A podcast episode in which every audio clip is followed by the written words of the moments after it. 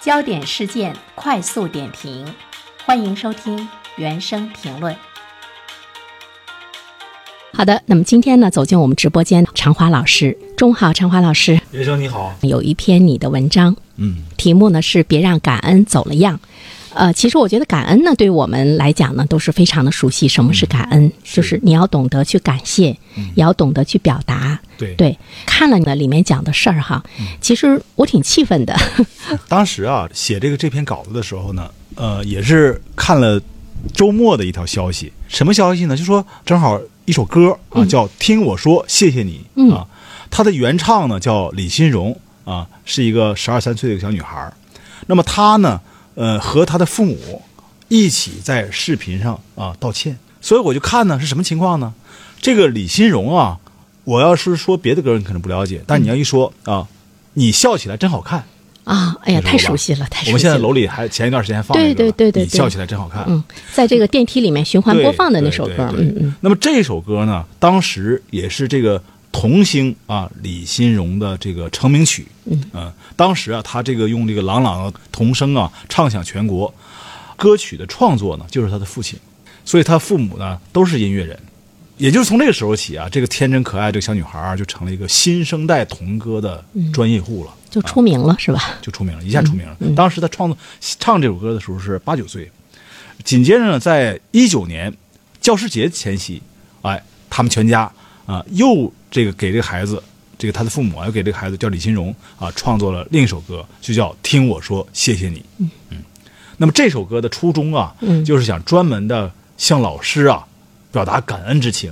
那很好啊，这首歌向老师表达感恩感恩之情嘛。是。我们的感恩之情有一部分是对这个师长的嘛。这首歌一经推出，马上就给当时一零后，嗯啊一零后的这个李新荣啊，一下就加了一把火。在网络上迅速就流传开来了。嗯，那么其实他也是引导我们的这个孩子，呃，要要懂得对老师要懂得表达感谢，对对，他也是一个感情之间的一个交流，对，是是是一个非常正能、具备正能量的一首歌。这也是他火的一个主要的原因嘛？嗯，因为这首歌传递出了正能量，所以在二零二零年啊，就是由这个呃中国音乐家协会主办的中国当代歌曲创作精品工程。什么呢？叫“听见中国，听见你”的这个评选中啊，就被评为了年度的优秀的金曲。那看来这首歌的确是比较受欢迎。是。他也是号召我们的孩子们要懂得对老师感恩。对，一般的来讲，现在在大家的心目中都害怕老师。我觉得他是加强了一种这个感情的这个沟通，而且有非常好的一个引导，所以他有了比较大的这个社会的支持。对，所以说再加上网络迅速的传播，对，这首歌一直火了。对，那为什么要因为这首歌要道歉呢？你看，这就是我们今天要探讨的话题。是啊，就说这首歌火了，脍炙人口了。嗯，为什么在面试三年之后啊？他这个原创家庭啊，原创这首歌的这一家子人要拍一个视频，集体出来跟大家道歉好像是背负了一种很沉重的东西，给人的感觉。嗯，你看，我们回头有机会看，呃呃，感兴趣的话找找这个视频。当时这个李新荣的父亲就说啊，说这首歌创作的初衷啊，就是本来是想让孩子们就是要懂得感恩的。对对对。没想到，意外用在了一个不合适的一个场景之中。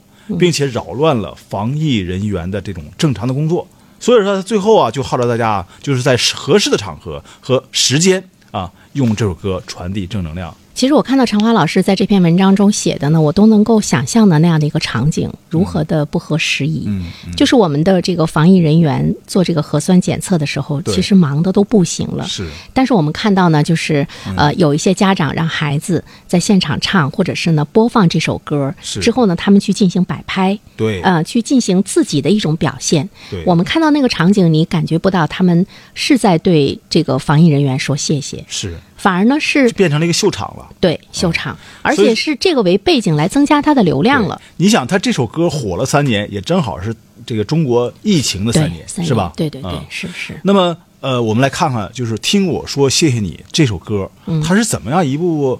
从一个充满了正能量的这种歌曲，最后呢被霍霍成了大家都非常反感的这种网络口水歌。对，就是被利用了。我觉得这种被利用让他们感觉到了一种一种沉重。是，嗯，就是早在这个歌曲啊流行之初的时候，它为什么能流行呢？就是因为它这个旋律啊朗朗上口，对，歌词呢简单又积极，是啊，应该说确实当时确实起到了这个能量满满的作用，呃尤其在。疫情初期，二零二零年的时候，哎，当时啊，很多这个在居家隔离的一些孩子呢，就为这个上门来的这个给他们做核酸检测这些防疫人员呢，就唱起跳起了这首这个听我说谢谢你，那是很感动的。对呀、拿这个听我说谢谢你这个做一个背景音乐，哎，孩子会跳舞，在这个防疫人面前啊跳这么一段舞，那个防疫人员那真是很感动啊，很温暖啊觉得他们的劳动被认可了，嗯对啊，他们的汗水啊，这个被孩子们呃记住了，所以说他们隔着这个呃防护面罩，嗯。隔着厚厚的隔离服，嗯。他们确实感到了一种暖流，而且对于那些防疫人员来说，二零二零年他们也是首次面临着这样的一种工作。对，呃，包括他们的全副武装对，包括他们工作的这个艰辛。对那个时候来讲，他们没有想到会成为常态，是也这个我们都没有想到会成为常对态啊，，所以呢，在他们这种辛苦付出的一种状态之中，有这首歌来表达，真的会很让人感动。嗯对，就觉得、呃大家对他们的工作是认可的，嗯认可的，对对对对，他看到了一种社会的这样的干到了一种社会这种情感的回馈哎情感的回馈。但是啊，就像我说的，都没有预料到这个疫情一波一波呃汹涌袭来。当这个它成了常态了。哎，当这个疫情呢真正进入常态化的时候，哎，当这个我们身边的大白啊，包括这种这个医护工作者，对也包括志愿者，那么他们一波波在这个穿梭于这种核酸检测的同时呢。完了，这个时候呢，还要被一轮又一轮的哎，听我说谢谢你，轮番的轰炸。那这个时候的这种谢谢你啊，我感觉就是已经变了调了。这样的感恩呢，也就走样了。就刚才你说那个那些场景，嗯，实际上我们在网络上，如果是看一些这个抖音也好啊，一些小短视频也好，嗯经常会出现的。哎，有些家长喜欢啊，让他们的孩子呢在网络上亮相，家长呢上去给拍去。我们排了长长的核酸队伍，轮到了几个孩子了，做这个这个核酸检测了。嗯，做完不走，几个家长呢开始拿起手手机拍。这不扰乱秩序对吗？，完这边呢还有家长呢，直接就拎着音箱过来了。音箱里面放的这个背景音乐呢，就是听我说谢谢你。这个音乐一起来之后，孩子就是随着这个音乐开始跳起了这种感恩的这个手手舞。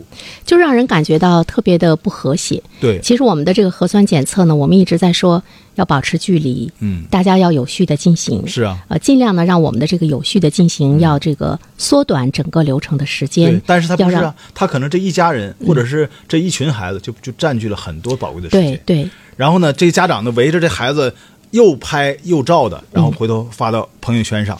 本来已经工作了一天的这种这个防疫人员都已经精疲力尽了，汗水可能都把这个这个这个隔离服里面的衣服都打湿了，全都湿透了。但是你说孩子们的这个热情，你又不能拒绝啊，对。所以说只能是被迫的罚站。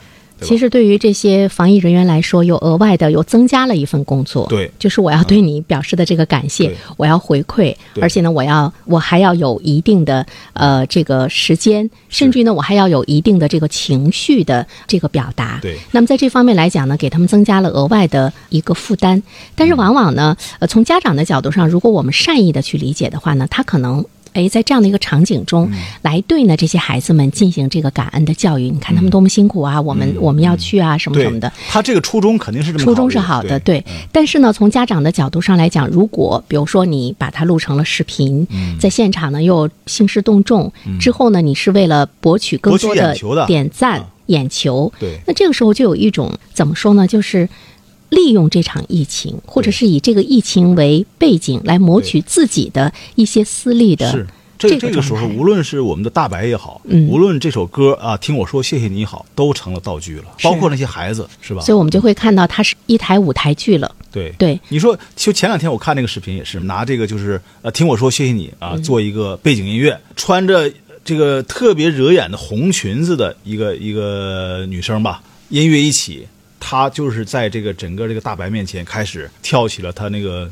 婀娜多姿的舞蹈吧，跳的舞蹈确实很漂亮，看就是专业科班出身的。但是我觉得他是用错了场合，就会让你觉得非常不协调。就像我们看到一个人，他他很累，他想休息、想睡觉的时候，你在旁边不停的跟他说谢谢，不而且现在很鞠躬。多很多网红啊，他是利用这样的、是。这样的一这个场景，这个太多了，就是比如网红，他会利用一场这个空难，对。也会呢呃利用呢就是一位非常这个普通的人，比如说我们以前看到的、呃一个捡垃圾的人或者怎么怎么样，嗯哎对。他一下走红，大那家是好像发生在上海的事儿吧？上海的事儿，对对对。对，还有一位我记得好像是山东的一位，就是 蒸馒头的大叔吧，我也记不太清了。就是他也是卖的这个馒头多少年特别便宜，那这些网红都跑到他家里去，爬上房顶啊，堵在门口啊，开始进行这个直播呀。就是。已经对人的生活形成了干扰了。再回到长华老师说到的，就是别让感恩变了样。嗯我们好像是已经很难看到家长是在教育孩子如何去感恩了。嗯嗯，就是其实更多的像作秀了。对啊，其实从家长本身的心理上来讲，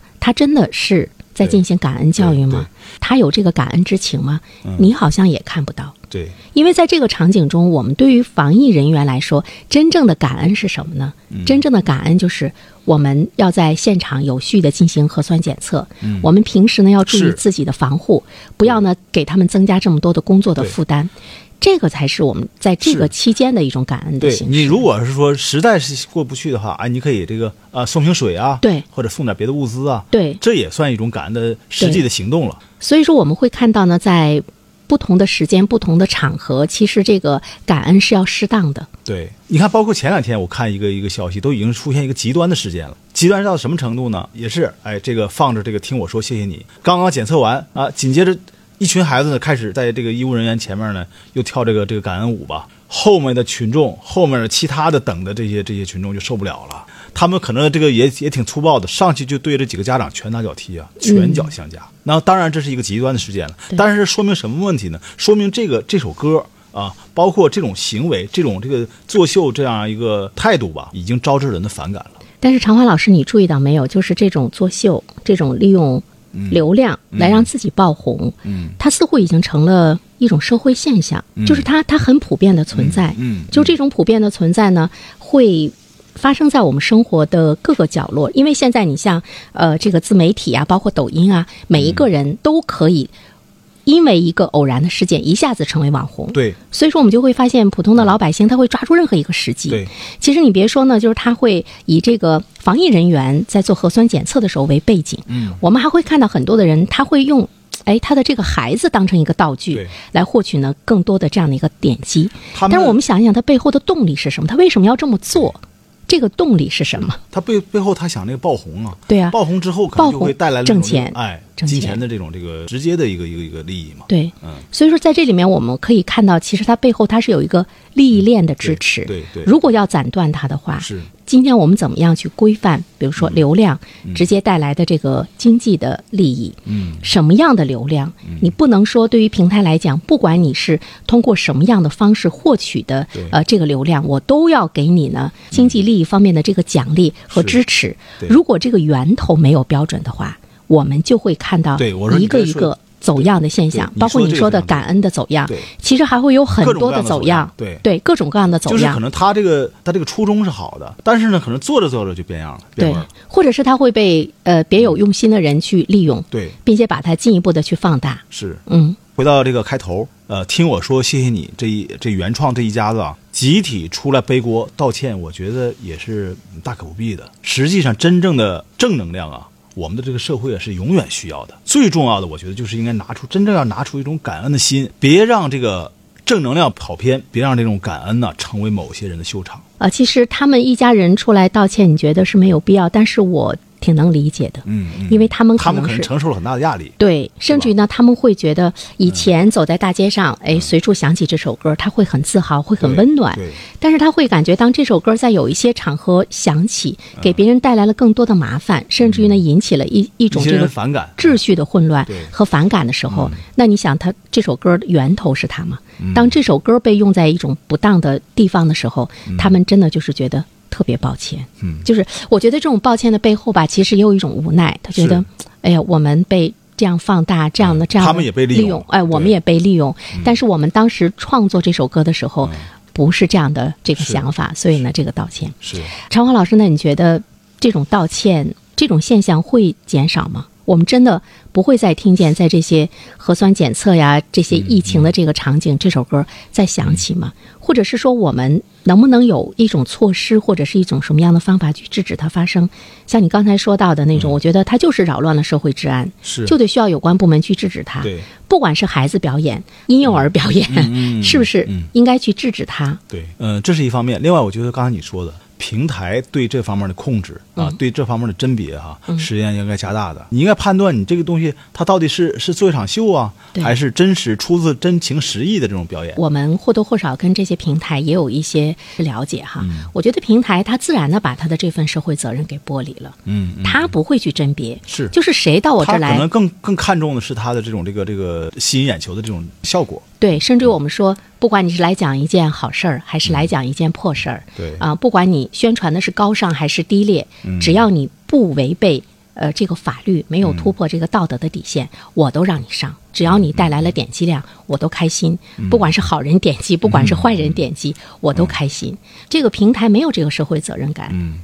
所以说，就是现在造就了一批网红嘛，一批为了博人眼球、嗯对为了这种吸引粉丝的这样一些网红，可能不会带来什么真正正能量的东西，是嗯对。但是呢，可能会甚至扰乱社社会秩序，对，而且它还会起到一种一种一种社会的引导作用。个误导的这个作用。对对对。因为普通的老百姓有的时候他会分辨不清，对，他会觉得好像是谁火了，他就有一种引领。是，嗯，谁比较热了，那么他呢可能就是一种导向。对，有的时候我们会觉得这种劣币驱良币，你是不是有没有一种很无力？因为本身你也是一个文化创作者，呃，在这种状态之中，是不是也有一种很无力的感觉？包括现在文学创作有有些也是这样的情况，是对嗯，你可能、呃你要走那条道路很寂寞的。嗯你，可能真正你要是说这个完全是那种呃追求学术、追嗯求严谨，你可能就不如细说，甚至不如胡编乱造的。是，但是我们也都知道，其实从大众的角度上来讲的话呢，呃，百分之九十五的大众他还是喜欢娱乐和轻松的。嗯，但是我们怎么样让他的那种喜欢娱乐和轻松中